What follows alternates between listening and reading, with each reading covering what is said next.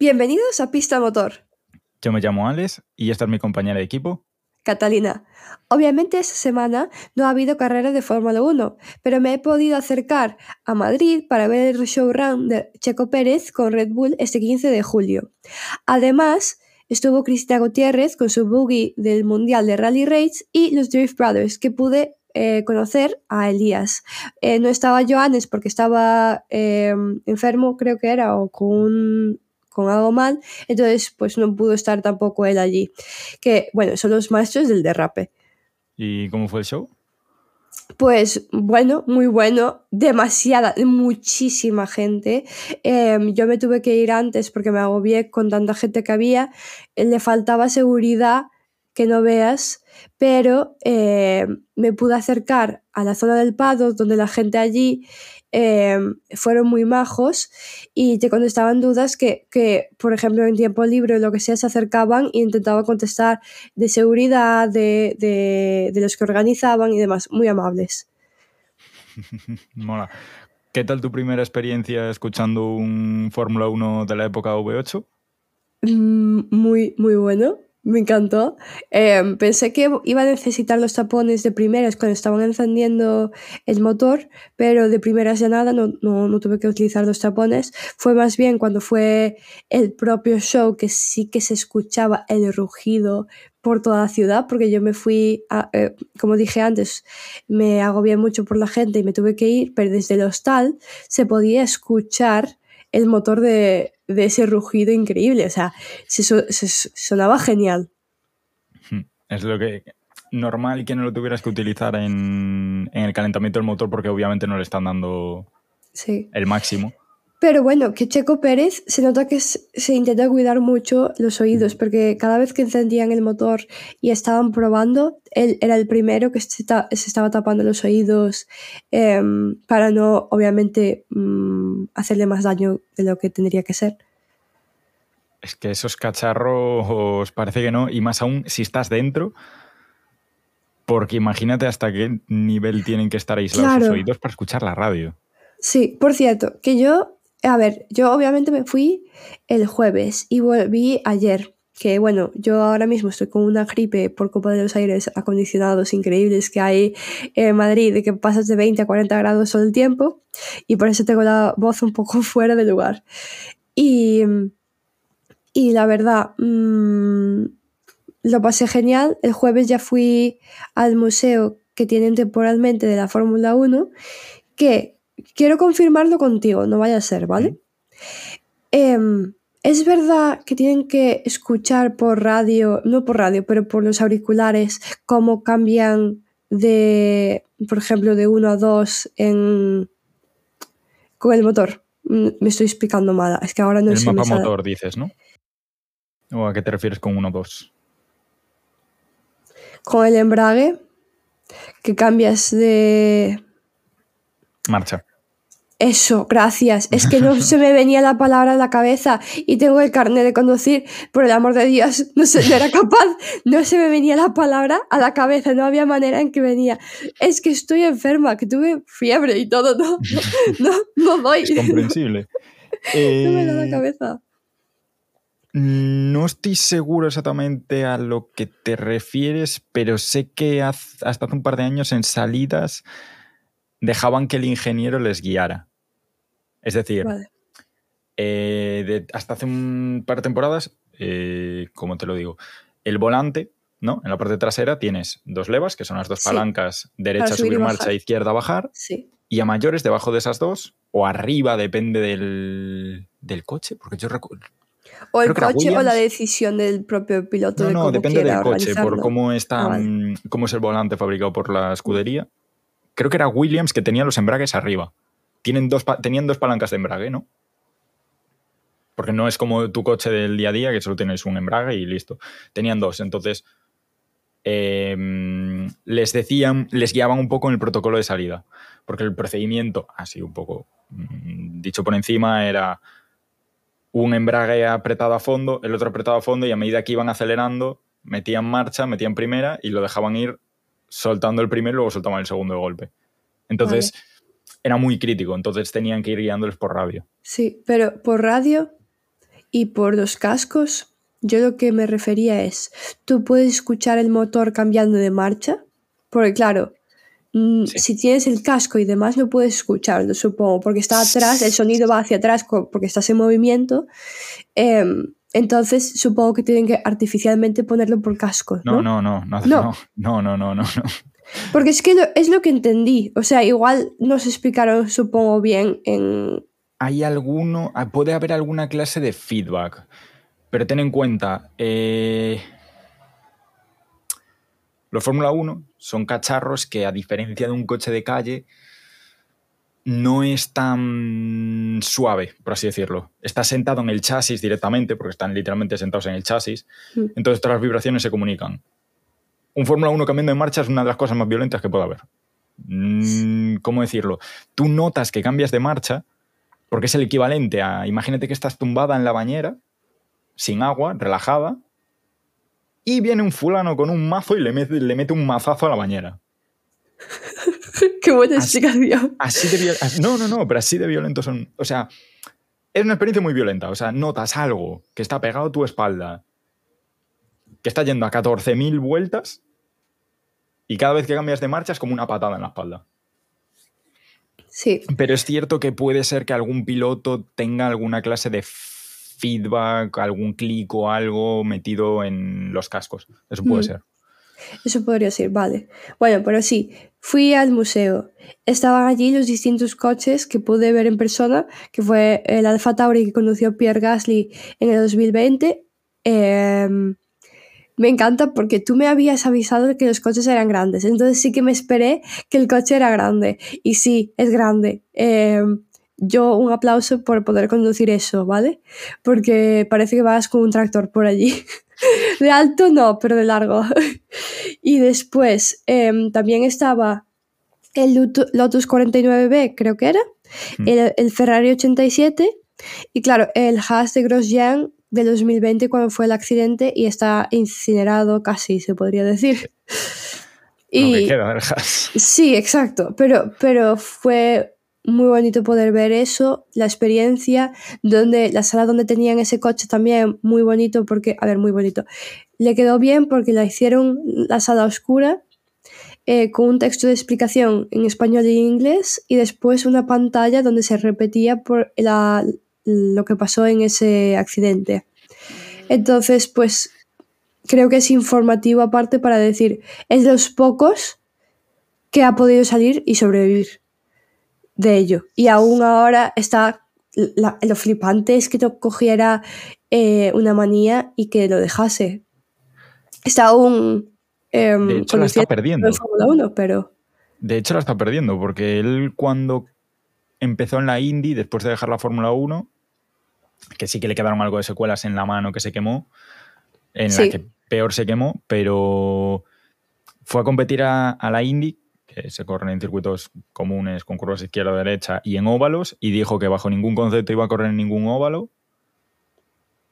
Su segunda temporada dijo, bueno, voy a probar un óvalo de media milla, que son súper cortitos, no hay velocidad y tal, y ya está corriendo las 500 millas, ya está en, en Super Speedways. O sea, quien nace piloto se queda piloto. yo me alegro en verdad que siga eh, conduciendo y que no parase. Porque em, yo creo que hay gente que sí que podría parar y eso, pero obviamente hay mucha más gente que también. Por ejemplo, en, en África, que yo me acuerdo que había visto un documental de ello, que hay gente que trabaja con leones y les dijeron, oye, pero ¿no tienes miedo de que te ataque el león y así? Y dicen que no, porque para ellos ya están mentalizados y no dejarían ese trabajo por nada. Hay gente que no, no sabe parar. Pero, pero es, un- es una llamada, es un- Sí. un- lo haces por natural, que te sale del corazón. Y después, bueno, también se podría ver el pasado de, en el- la exhibición, tenías información también de los componentes del propio coche y también había cascos de carreras pasadas de los diferentes pilotos desde hace unos años ya atrás a como ahora hace poco y los, pra- eh, y los propios trajes que se nota la diferencia de trajes de hace años, de los eh, 1900 y algo, ahora los trajes creo que están mucho, mucho más protegidos. Sobre todo, igual, claro, es que visiblemente no te podrías dar cuenta, pero uno de los cambios que se notan es en los años 80 después del accidente de Niki Lauda. Claro, es que no te sé decir porque yo no he estado en la exposición, pero a partir de ciertos años empiezas a ver que los trajes son más gordos, Sí, los cascos son más cerrados, porque el Sí. Niki Lauda tuvo un accidente como el de Grosjean, pero claro, el problema es que Grosjean lo tuvo en los 2020 y Niki Lauda lo tuvo en los años 80. Niki Lauda mm, no se quemó vivo, no sé cómo, la verdad. Y volvió a correr. Otro ejemplo más de... Bueno, de, vuelves, vuelves tengo, a eso. tengo media cara, pero gente, Sí. se vuelve. Pero sí, muy bien, me gustó, especialmente al no haber ido nunca a un museo. So- creo que si hubiese sido a un museo tipo en Mónaco o así, que son unos museos ya que tienen su tiempo y demás, creo que no disfrutarías tanto de estos si no eres muy fan. Pero estuvo muy bien y me enteré también este fin de semana que alargaron la fecha que iba a ser a- la última fecha ahora en julio y lo han alargado hasta agosto. Por si alguien también quiere ir a verlo, pues eh, yo lo recomiendo. Hmm. Y después, claro, eso fue el jueves. El viernes, bueno, yo estaba en Madrid, tampoco tenía muchas más cosas que hacer. Ya el, el año pasado ya me vi como turista lo que es Madrid. Entonces mm, decidí ir a donde estaban haciendo los preparativos del lado de Cibeles. Y allí está el centro que se llama Centro Centro, Mm. que me confundo un montonazo, y yo fui a ver las, ah, las exhibiciones temporales, ¿no? Y yo sabía que por la calle, eh, por la calle castellana, estaban pasando con el camión donde estaba el coche de Checo Pérez y ellos estaban como exhibiendo en eso. Yo estaba arriba en la última planta, te estaba haciendo la broma de habría que venir a este edificio para poder ver el showroom y de repente eh, están quitando el coche del camión y me ves a mí corriendo a toda prisa para abajo para poder ver el, el coche. No, se me fue, se me fue el coche, no llegué a tiempo. Pero gracias a eso conocí a un chico de producción que me comentó sobre cómo iba a ser el día siguiente, cuánto trabajo tenían y así. Y es, está bien poder haber hablado con varias personas de también la organización de Red Bull para también ver dónde estaba su cabeza para este eh, fin de semana largo para ellos. Porque al final, por ejemplo, el viernes terminaron de trabajar como a la una o dos de la mañana. Cosa que la gente no piensa en eso. Después al día siguiente por la mañana empezaron otra vez y hasta no sé qué hora de la mañana, porque fue como a las 3 y cua- o 4, volvieron a poner el aviso de que habían terminado de arreglar y coger todas las vallas y demás, porque al día siguiente tiene que estar abierto todo eso otra vez para un día normal. Sí, porque ya cerraron muchas horas esa zona de la ciudad para que no pudiera pasar coches, ni camiones, ni, ni nada.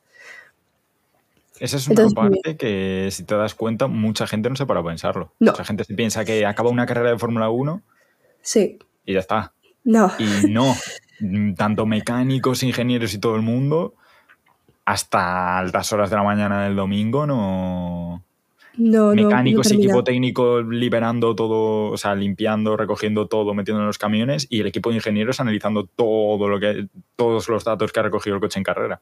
Sí, porque después había mucha gente que vieron que, que o sea, como por ejemplo, el mismo día de, de, la- de lo que iba a ser el showrun, en la zona de paddock la gente venía y se ponían a hablar y querían la firma de X persona o sacar una foto con otra persona, no sé qué, y decían a los de seguridad o lo que sea, puedes venir, puedes hacer no sé qué, y es como le comenté a un amigo que hice allí. Em, tú no puedes interrumpir a la gente que está en producción y demás. Tienen una- unas horas y minutos casi contados de que tienen que hacer qué y por encima les están hablando por radio de tienes que venir a esta zona, tienes que hacer esto, tienes que no sé qué. Y después tenía, había gente también, creo que voluntaria, porque me, me parecieron voluntaria, que estaban eh, vigilando las puertas para que no entrase también gente de repente por la valla o lo que sea. Eso, Muchos, muchos sí. cambios. Eso Sí. es una locura y eso me está haciendo recordar a... Joder, qué ansiedad me da siempre que es el Gran Premio de Mónaco pensar que hay alguien coordinando a los 200 Marshall que literalmente en 30 segundos Sí. se te meten dentro de la pista, bajan una grúa y está el coche volando. Sí, es flipante. Es flipante. Es que la gente creo que se, se olvida de una parte que es muy importante. Claro, la cosa es, Alex y yo nos damos mucho de cuenta de esto porque yo estudié realización audiovisual del ciclo superior. Y Alex está, bueno, está terminando el título de producción Producción. de producción. Pero eh, los dos entendemos y comprendemos el trabajo que hay atrás de todo el, el- el mecanismo para crear este tipo de shows y que funcionen y que la gente esté feliz. Sí que hay una cosa que digo que no estuvo bien hecha y es que no había suficiente control policial en lo que es el showrun y tenían que haber hecho em, unas entradas y salidas para gente normal que no quería estar viendo el showrun, porque yo tardé desde el paddock hasta mi hostal, que yo tardaba 10 minutos caminando, tardé 45 minutos en salir. Yo Había las imágenes, unas aglomeraciones. Sí, y creo que ese, hubo- ese fue el fallo que hubo en todo lo que es el sábado. Por lo demás, sí que estaba bien vallado, sí que estaba bien eh, la gente y demás. Lo- el problema fue mm, eso, la situación de poder salir y entrar y que hubiese ese, ese espacio también para los turistas que venían con maletas y demás y no podían pasar. O, por ejemplo, había gente, yo vi tres personas mientras que estaba pasando en esos 45 minutos, vi a tres personas que estaban desmayadas, que estaban intentando sacarlas también. Hmm. Fue peligroso esa situación. Ese es el problema de hacer eventos de libre acceso y no controlar el libre acceso. Claro, porque yo creo que hicieron muy bien que fuera gratuito. Yo lo agradezco mucho, pero creo que podría haber sido controlado por tickets gratuitos online y que se pudiera entrar con ese ticket. En vez de entra Sí. cuando quieras, no sé qué. O no sé, o crear las vallas. paralelas Sí. para que no se, porque es que yo he visto, joder, había montoneras de 200, 300 personas que obviamente a partir de la tercera, cuarta fila de gente estás en plano, no, va- no vas a ver nada. No, Pero no, aún no, así no, no ves había nada. 20 filas más de gente para atrás, que dices tú, Sí. Y después gente también encima de edificios, de agarrarse y subir por el edificio, en plan por la pared. Y después gente también en las farolas. Y solo había policías donde estaba la zona paddock, en la, en la que estaba yo, que sí que les estaban diciendo a la gente, bajad de las farolas, no podéis hacer eso. Y eso sí que tenía sentido. O por ejemplo en los árboles. Pero en la zona de donde estabas se podía ver el espectáculo, allí no había un, un control. Tampoco lo veía em, posible eh, con tanta gente.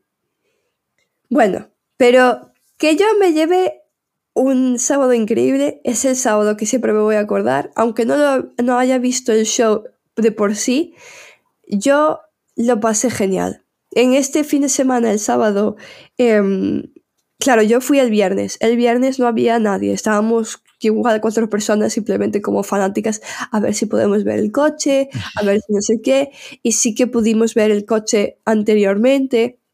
Después también estaba eh, los coches de drift que se veían geniales, que eh, se podía ver el motor y demás, fue precioso. Em, lo que no estaba fue el buggy, el buggy de, de Cristina, que lo dijeron que lo iban a traer el sábado por la mañana en vez del propio viernes, y fue así. Y en el viernes pues me cogieron la también me cogieron la cámara para sacar unas fotos y así. Estuve muy agradecida también a la gente que estaba de organización allí por ser tan amable conmigo. El sábado yo llegué a las 2 y cuando llegué eh, ya yo, yo me hice la decisión de quedarme por donde está la valla para poder ver si tenía la posibilidad de ver en persona a lo que es Checo y Cristina, como Elías. Y conocí allí a otro chico que estaba solo, que se llama Rafa y me hice amiga de él, que venía desde Valencia para poder ver em, lo que es el showrun y también a, a, estos increíbles pilotos pilota, ¿no? Y pues muy bien, muy majo el chico y los dos como que hicimos nuestra propia decisión de que lo que queríamos ese día, como un poco la ley de atracción, por así decirlo, sin nos- nosotros darnos de cuenta, ¿no? Que eso fue gracioso. Vale, su, lo que él quería fue él tenía ganas de que le regalasen una Red Bull gratuita. Era como que, era una Red Bull gratuita por la parte del evento, ¿no? Y después quería sacarse alguna selfie con alguien famoso. No sabía si iba a ser lo que es eh, un piloto o si podría ser algún influencer, ¿no? Y yo Mm, cogí mi libreta que tenía yo para, porque tengo una libreta yo de Fórmula 1, de todas fórmulas, un poco también para tener un poco de organización de todos los nombres, apellidos y también lo que son los directivos de los diferentes equipos y escuderías. Ahora bien, allí en, en, la libreta escribí si alguien me pudiera firmar y puse, ¿me puedes firmar? Gracias. Y lo puse en español y en inglés y estuve todo el tiempo levantando la libreta constantemente. Yo soy alta, de por sí. Y después por encima levantaba la libreta constantemente, eh, señalándola, en plan, por favor, firmada. Em, al parecer, después conocí a una chica que estaba en Paddock, de que fue invitada a, al, eh, al evento por Fórmula 1 y esta chica se llama Paula, que también le he preguntado si podría venir, venir un, fin de o sea, un fin de semana, una semana, para hablar en el podcast y ella misma también nos comentará de quién es y por qué estuvo invitada para la Fórmula 1. Una chica súper maja.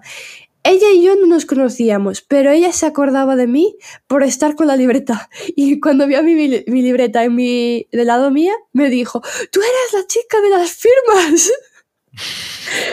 Y, le encantó porque tenía como al parecer, dijo que le quedó, quedó flipada de cómo estaba como 20 minutos con los brazos erguidos y no me cansaba. Yo estaba intentando coger la firma. Estaba, por favor, hacedme caso. Ahora bien, conseguí la firma de Elías, de primeras. Y em, le dije que espero que Johannes se mejorase pronto, que me dijo gracias. Después conseguí la firma de Cristina. Cristina no se pudo acercar a la valla. Yo creo que los de Red Bull le dijeron a todos que no se acercaran a la valla, que si le decían que, se acercaran con un policía o alguien de seguridad. Entonces, con una amiga vino eh, y me cogió la libreta para poder llevársela a ella y firmarlo. Y después, mientras que estábamos esperando y estaban como la gente de influencers y demás pidiendo a, a como presentarse y también hacer preguntas para el propio Checo, pues un segurata eh, con otro hombre, que yo no sabía quién era ese hombre, después lo busqué y lo encontré quién era ese hombre, vinieron a entregarnos unas tarjetas que son como marcapáginas de, con, la, con una fotografía de Checo Pérez y su firma eh, digitalizada para entregar a los fans que estábamos del lado del paddock, que estábamos agradecidos. Y él, cuando vio mi libreta, con todas las narices, dice, bueno, por si no te consigues la firma de Checo, te firmo yo. Y firmó él. ¿Quién era ese maravilloso hombre que, que, me firmó la libreta que yo al principio no sabía quién era? Pues era Xavi. Xavi es como el, el preparador físico de Fórmula 1 para Checo Pérez.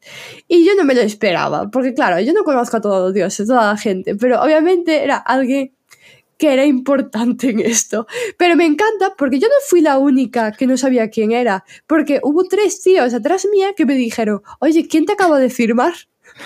Eh, sinceramente, yo cuando me mandaste la foto estaba tan en un cumple, o sea, estaba, estaba en un estado mental tan, tan, tan, no sé qué me pasó por la cabeza, que dije, hostia, es mi Casalo, expiloto de Fórmula 1, y me queda justísimo. Y son literalmente personas completamente diferentes. Sí. Pero sí, o sea... Pero, pero, pero, me encanta porque yo pensaba que era cosa mía que no sabía quién era, pero me agradecí que hubiese estos tres hombres del lado mía que sí que se nota que llevan más tiempo que yo y ellos tampoco sabían quién era. Es que estás más acostumbrado a escucharle por radio que de verle la cara. Claro, pero, pero ahora tengo su firma porque vio mi cartel y dijo, yo también te firmo, por si acaso, no vaya a ser que no consigas el de Checo, pues él. Y fue muy majo, fue un chico, un hombre muy amable y, y se lo agradecí, le dije que muchas gracias por firmarme. Yo ya me iba a enterar en algún momento de quién era y obviamente me enteré. Pero me, me encanta porque ni siquiera tú te enteraste. Yo estuve exhaustivamente buscando quién era pero muy, muy, muy amable. Y mientras que estaba esperando para que ver si, si podía firmar y demás, no, no se me fue como la ilusión de que igual Checo no me iba a firmar, porque era muy difícil el poder conseguir una firma de Checo en ese momento, porque él también estaba ocupado, se notaba que estaba ocupado, porque claro, también tenía que hacer un cambio entre coches, tenía que hablar con los diferentes ingenieros y mecánicos para saber cómo iba a ser su organización, se notaba eso, y aparte un montón de gente que le hicieron entrevistas, era Instagram y tenían como que preguntarle cosas. Después TikTok, hubo como dos o tres TikTokers distintos que le vinieron a hacer entrevista. Y también está en, en TikTok eso. Y después los diferentes canales de televisión que parecía que se estaban peleando con la cámara allí para conseguir un plano de Checo Pérez bueno y, el, y, y no sé quién fue, hubo una persona que literalmente estaba grabando con su móvil a 20 centímetros de la cara de Checo. O sea, no podía estar más cerca. No podía estar más cerca. Igual, igual si Checo hubiese estornudado, golpeaba el móvil. que eso es lo que estábamos comentando, comentando todos. Estábamos, joder, pues está cerca el tío, ¿sabes? O sea, no podía estar más cerca. Pero sí. Y, y con ello, un uno de los hombres que vi al, día anterior, eh, el viernes, y estuve hablando con él, fue súper amable, me vio entre toda la gente y me dijo, tíramelo. Y le tiré la libreta, me la cogió y la llevó para que lo firmase Chaco Pérez. Y empecé a temblar y ponerme tan feliz yo estaba agarrada del brazo de Rafa, el Rafa que había conocido hace unas horas, yo estaba agobiadísima y diciendo, por el amor de Dios, no puede ser. Pues sí, este, este hombre, ser de luz, fue allí, cogió que Checo firmase y me volvió a traer la libreta. Y se lo agradecí mucho.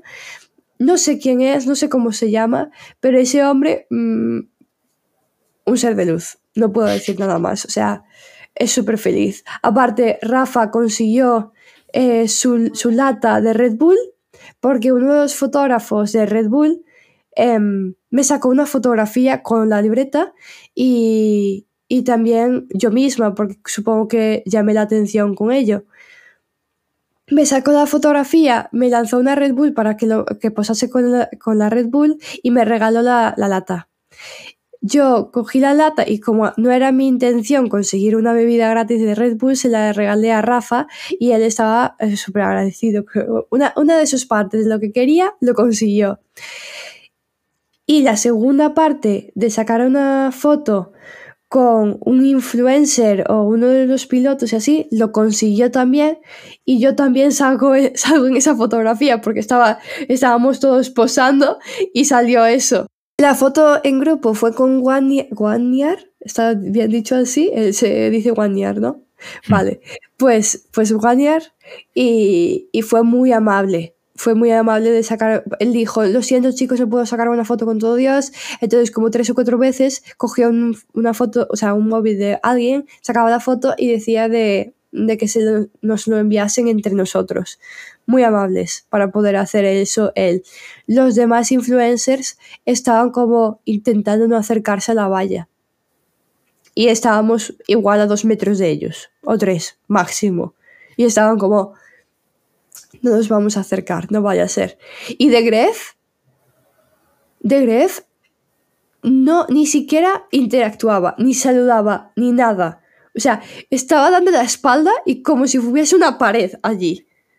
Yo creo que ya ha desarrollado la habilidad de poder ignorar a la gente, porque es que si no, tiene que ser, ser, ser él, tener su vida, tiene que ser el mayor agobio de la historia. Pero, pero hacer eso, al menos saluda. Porque hubo, uno, hubo otros que ni si, no, no, no, podían acercarse, porque obviamente son mucha gente y demás, pero porque había otros, ¿eh? Porque estaban también los chicos que dieron la vuelta al mundo en 80 días, creo que hmm. fue, 80 días, también estaban ellos y ellos saludaban, no, no podían acercarse, pero sí que estaban saludando, diciendo hola chicos, no sé qué, pero no, no, se acercaban, pero de Gref como si hubiese una pared. Yo creo que se ha adaptado ya a eso. Siempre gana.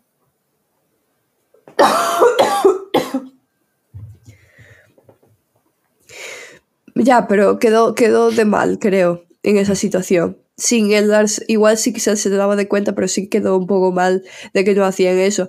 Porque también los que estaban, los chicos que hicieron la batalla, que fue uno de ellos fuera el ganador del año pasado de las batallas, las batallas de Red Bull, ellos sí que vinieron y se acercaron y sacaron foto y demás, o saludaban. Cuando había mucho más gente, sí que saludaron, no, no, se, no se acercaban. Pero hay diferencia, creo, en personalidades y creo que la gente pues se dieron de cuenta de eso bastante. Y qué bonito, qué bonito ver toda la familia de Checo Pérez allí. Eso sí que fue muy bonito. Para apoyarlo. Porque estuvo, estaban sus hijos, su mujer, su padre, creo que también estuvo sus hermanos. O sea, un montonazo de gente de su familia. Un poco como si Juan fuera de, la Fórmula 1 y tú trajese a todos sus primos. la situación cada vez con Ibai de tengo 50 personas que traer. Un poco la situación, pero muy bien. Eh, conseguí la firma de todos, salí súper feliz. Eh, fue un fin de semana que me voy a acordar y tener en cuenta para, para muchos años en el futuro y espero poder ver muchas más cosas, de la, no solo de la Fórmula 1, de la Fórmula E y demás motorsports. Que también, por cierto, estuvo Mar, Mar Márquez allí, no lo vi y me enfadé mucho. Tenía muchas ganas de ver a Mar, Mar, Mar Márquez. ¿Y qué opinión te tuvieron los, los BMW M4 de los Drift Bros? Ya que pudiste verlos en el paddock. Estaba muy bien, la verdad. O sea, eh, no, me encantó porque hubo dos, dos, dos chicos que de, de, dentro, de donde estaban organizando de, de, poner todos los elementos en cada lado y situaciones y demás. Y uno de los eh, mecánicos cogió uno de los coches y abrió el capó y empezaron a explicar entre ellos lo que había dentro, en plan, esto es esto, esto es esta parte del coche, aquí está eh, el exhaust pipe y demás. Pero lo, lo, estaba explicando en inglés. Pero encendieron uno de los coches de Red Bull al mismo tiempo de, de los de Fórmula 1 y no escuché nada. Y, y, en el momento en que pasó eso, mira, porque se fue otra vez el mecánico, porque te juro que se hubiese quedado dos minutos más ese mecánico allí, le hubiese dicho, oye, ¿nos puedes dar a nosotros también una explicación? ya que estás, ¿sabes? Lo Un poco curioso, para crear show. Lo curioso es que esos coches, por lo que tengo entendido, son práctica, prácticamente de calle. Obviamente sí. preparados, vaciados y con medidas sí. de seguridad, pero Sí, no, no, y, y, muy curiosos por dentro también, porque me acuerda mucho a los coches de rally por dentro. Tienen un poco más el mecanismo eso de intentas que sea todo ligero, pero al mismo tiempo que tengan los asientos fijos y demás para las personas que vayan a estar eh, dentro, como el piloto y el copiloto, ¿no? Es esa sensación. Entonces, por dentro me acuerda un poco al concepto de rally, de que también tenemos rally aquí en Galicia y he visto esos coches también por dentro. Y esa fue la comparación más cercana que podría decir, vamos. Y la jaula, tema de. Supongo que tendrían líneas de extinción. Por el caso de fuego. Porque es bastante común en estos coches el fuego. Había, porque... había un montonazo de. ¿Cómo se llaman? Los, las botellas estas rojas para. Extintores. Extintores, gracias. Ay, perdona, es que no me da el cerebro. Estoy enferma. No me da el cerebro. Eh, el aire acondicionado le cogía una manía tremenda este fin de semana. Pues los extintores. Había un montonazo de extintores. Creo que había como 10. Igual necesitaban más, puede ser. Pero 10 mínimo había fuera Igual dentro también del camión había más, porque había dos camiones dentro también de paddock, uno de los que eran los Drift Brothers y el otro camión era de los de Red Bull Racing con la Fórmula 1. Mm. Eh, solo tenían una tienda para el, el buque de, de Cristina. la diferencia en, de, de, de, elementos entre una cosa y otra. ¿eh? También por el tipo de coche, porque el buggy de Cristina es algo que literalmente puedes entrar en el concesionario y, salir con uno.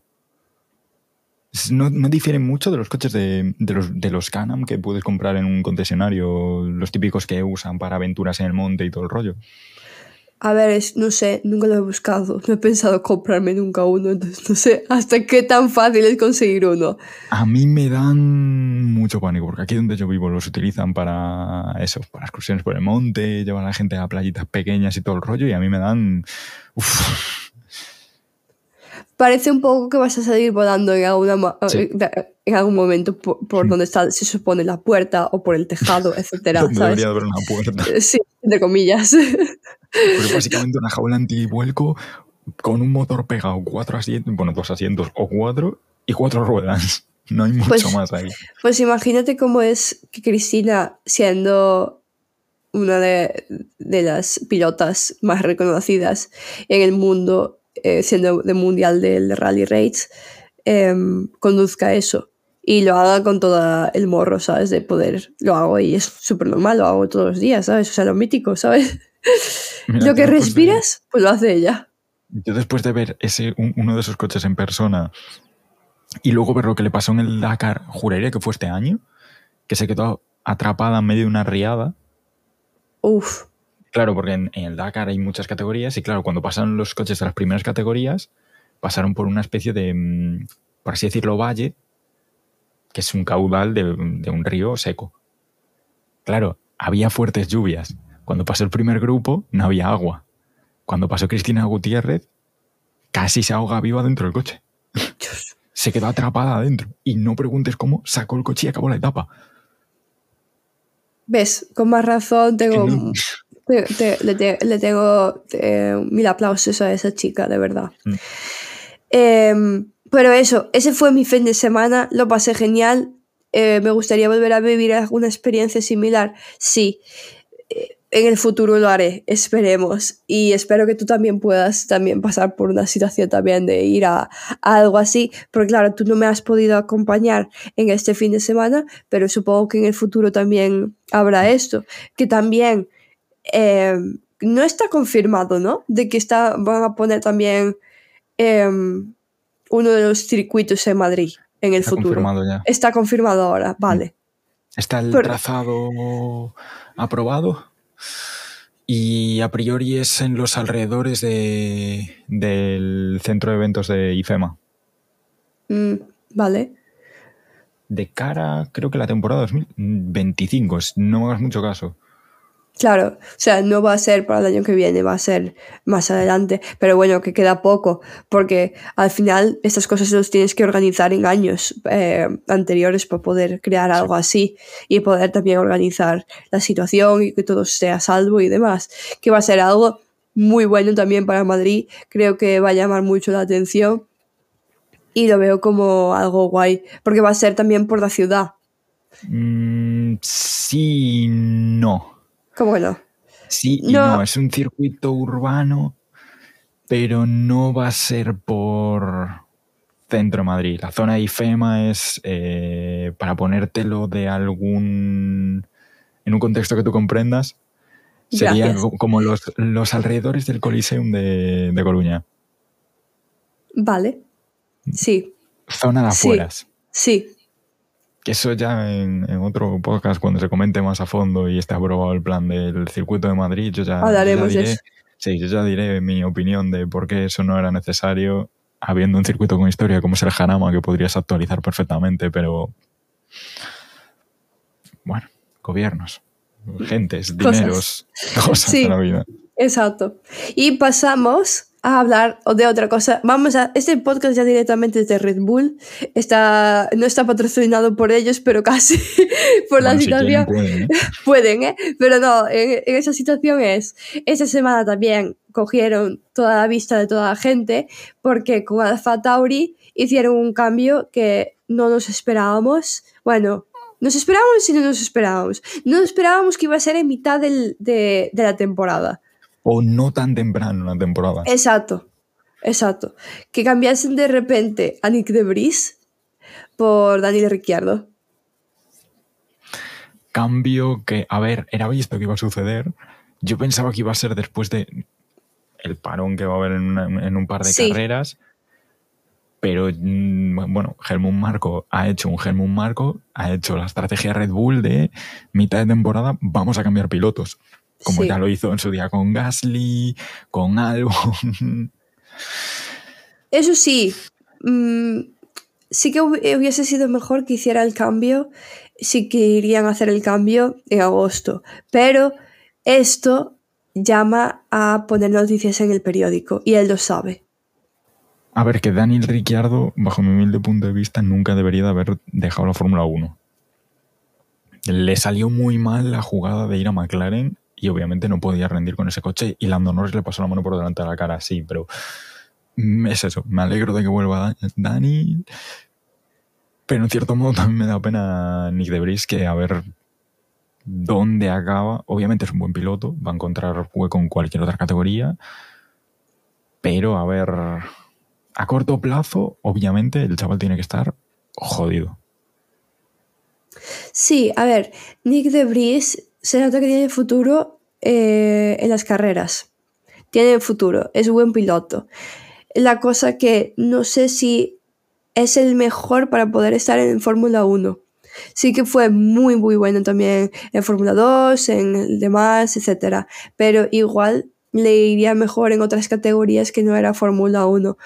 Eh, nos enseñó que sí que vale, pero no está a un nivel que, que podemos decir que se puede comparar con Piastri o Albon o no sé qué, ¿sabes? O sea, otros que no, no vamos a compararle a Max Verstappen, obviamente, ¿sabes? Pero no está en ese nivel tampoco. Más que nivel de Fórmula 1, que sí que igual tiene, lo que igual no está es preparado para lo que decimos siempre, la maquinaria de Red Bull. Exacto. Aunque estés en Alfa Tauri, estás dentro de la cúpula de Red Bull y estás sometido a la misma presión en la que están Checo, Sunoda, hasta los terceros pilotos, hasta Daniel Ricciardo, que hasta ahora era piloto de simulador. Sí, sí, sí, sí, exacto. Y obviamente creo que también querían hacer el cambio para también ver en qué nivel está ahora mismo Yuki Tsunoda en el propio Alfa Tauri. Para ver el nivel de Yuki, para ver el nivel de Dani eh, fuera de simulador. Sí, no. Para ver el nivel de Dani, teniendo en cuenta que Dani lo han subido a los test de Silverstone y en cuanto vieron el ritmo que llevaba y que el cabrón sabía que tenía que ir a fuego y fue a fuego porque está grabado de gente que estaba cerca del circuito que cometió un par de trompos por ir excesivamente al límite. Se ve que Helmut Marco, tanto decirle no le voy a dar un asiento en Fórmula 1, no le voy a dar un asiento en Fórmula 1 otra vez, vio los tiempos y dijo, le doy el asiento. Lo merece. Creo que era algo que quería con mucho, con todo el corazón y ha vuelto después de... Quien sea fan de Daniel Ricciardo como para seguir ir comprando eh, cada vez el- la ropa, el merchandising de las distintas escuderías, tiene que tener tantas camisetas La verdad que sí. La verdad Porque- que sí. porque se cambió no sé cuántas veces en estos últimos años. Porque si no era Renault, si era McLaren, si estuvo en Red Bull, si estuvo no sé qué, es- Mm. estaba saltando. Y después paró. Si el fondo Fernando. Alonso te pasa lo mismo, ¿eh? Sí, claro, obviamente, pero. yo- es- Fernando eh, pero, tiene saltitos, mu- sí, pero tiene más años. ¿eh? Sí, también es verdad. Es distinto. Pero bueno, a Ricciardo también bien le llega. Y a Hulkenberg, Hulkenberg ya ni te cuento. ya. Ya solo los, los diseños por los que pasó cuando estaba en Racing Point, que pasó de ser Force India a ser Racing Point, a ser Racing Point con el coche rosa. Cambios Pero no. distintos. Sí, pero nada, yo personalmente estoy muy contento porque vuelva Dani. Sí. Esperemos que no le vuelva a fallar la presión. Sí, yo creo que lo va a hacer bien en esta temporada. Creo que vamos a estar muy felices con cómo va a estar en Alpha Tauri. Obviamente, no.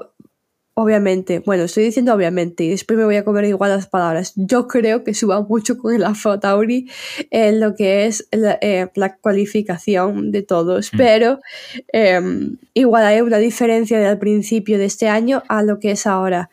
Vamos a ver cómo va Yuki Tsunoda también con eso, porque claro, también se le termina el contrato y se tendrá que ver si le van a renovar o si va a ir a otra escudería o se tendrá que ir de la Fórmula 1 por un tiempo. Yo creo que se quedará, supongo. Quiero pensar, no está rendiendo mal para el- lo que da el coche. Y luego otra cosa es, no sé si recuerdas que salió hace unas semanas la noticia de... Es la temporada ya que viene, que hacen el rebranding a Alpha Tauri, ¿no? Otra vez. Sí. Nuevamente. Sí, exacto. O sea, vamos a cambiar de Toro Rosso a Alpha Tauri a otro nombre completamente distinto. A ver, a mí me gustaría que volviera a Toro Rosso, pero creo que quieren separar...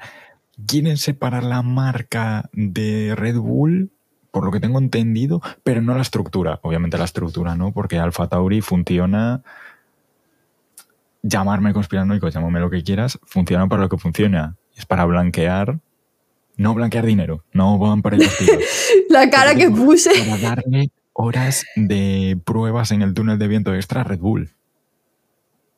¿Tú crees? Yo no creo que haga. bueno, igual sí, pero no sé. O sea, si Red Bull lleva los dos equipos y tienes Red Bull, que va al líder indiscutible en constructores, es el equipo que menos horas tiene de túnel de viento, pero tienes al equipo E, no te digo que vayan a probar el coche de Red Bull, pero digo, pruebas que hagan de, uy, si hacemos esto al Alfa Tauri, sacan datos. Yo creo que se comparte información. O sea. Igual sí, pero te sale muy caro tener dos escuderías para hacer eso. Porque no tienes Alfa Tauri tampoco teniendo mucho dinero para eso. Pero Alfa Tauri también ten en cuenta que es. Red Bull está en Fórmula 1 no para ganar en la Fórmula 1 como la gran mayoría de equipos que no están para ganar. No ganas dinero de ganar carreras.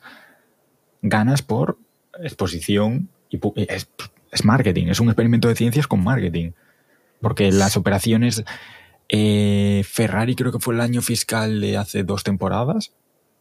Su equipo de Fórmula 1 no fue rentable.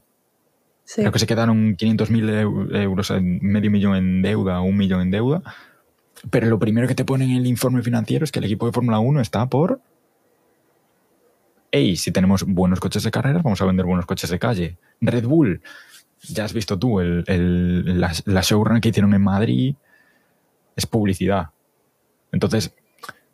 Pero salió muy bien. Claro, tener, Alfa, tener Tauri como equipo, tener un equipo B es el programa de jóvenes pilotos que tienen. Les dan asientos en Fórmula 1 para que mejoren si tienen eso, automáticamente tienen pilotos a futuro para el primer equipo. Están publicitando Alfa Tauri es la marca de ropa de Red Bull. Más publicidad. Te ayuda para el desarrollo del primer coche. Es un, es un cúmulo enorme. Oye, que por cierto, allí tenían gente, dos tipos distintos de riñonera de Alfa Tauri, que en la tienda no lo he encontrado y me gustaba esa riñonera, era muy bonita esa riñonera. La puesto muy guapa. Sí, exacto, yo, yo estaba como, hostia, qué bonita la, la, riñonera, pero la he encontrado, no, entonces no sé si lo han regalado a ellos en plan en ediciones anteriores esas riñoneras o se la han comprado y yo nunca me he enterado de esas riñoneras, pero eran muy chulas. muy chulas, no voy a decir que no. Tienen, tienen buenos, buenos diseñadores, obviamente, en Alfa Tauri. Es lo que tiene que tenga una marca de ropa. Exacto. Ya, ya Red Bull no sé qué le falta hacer, vender teléfonos móviles. Y, te imaginas, ellos después número uno también, eso no puedes. No, cualquier cosa. No, no, que, está, muy bien con las bebidas, todo bien, no hay problema. Que ahora por encima, yo no lo sabía, claro, yo no estoy puesta en bebidas eh, energéticas, ¿no? Y no sabía que había Red Bull de manzana, que había Red Bull de, de otros sabores, etcétera. O sea, mm, sé que sabía que había la Red Bull normal y que no tenía azúcar. Y, y yo dije, oye, pues está bien, pero después me dice, no, es que hay de manzana, es que hay de no sé qué, y yo... Y no sé si siguen teniendo, sé que tenían ginger ale, tónica, cola... Yo, yo no, estoy, no, estoy metida en eso. ¿Adentro hay poco haber agua de Red Bull? no, es, no, es que por encima tiene que haber, o sea, estoy segura, Coca-Cola ya tiene, Coca-Cola ya tiene agua de, de Coca-Cola, ¿sabes? Tiene que ser más o menos un poco la competencia Coca-Cola y Red Bull uno del otro. Con la situación esa. Pero bueno, que Red Bull esta semana ha llamado mucho la atención. Em, creo que ha sido su semana de julio, la semana de Red Bull y Alfa Tauri, Alfa Tauri, sí, Alfa Tauri, como, como, como equipos, y, y le ha salido muy bien. Me alegré mucho de haber estado en Madrid puedo decir que espero estar otra vez en esta, en esta situación de poder disfrutar otra vez de un motor tan cerca de Fórmula 1 y esperemos la próxima vez también que Alex me pueda acompañar en, para disfrutar también la situación esta. Nos veremos para la próxima semana de nuevo con más noticias y eh, muchas gracias por escuchar Pista Motor. Alex, ¿algo más que comentar sobre el fin de la semana de Red Bull? Que oficialmente, en la fecha de publicación de este podcast, It's Race Week. Bien, vamos, vamos.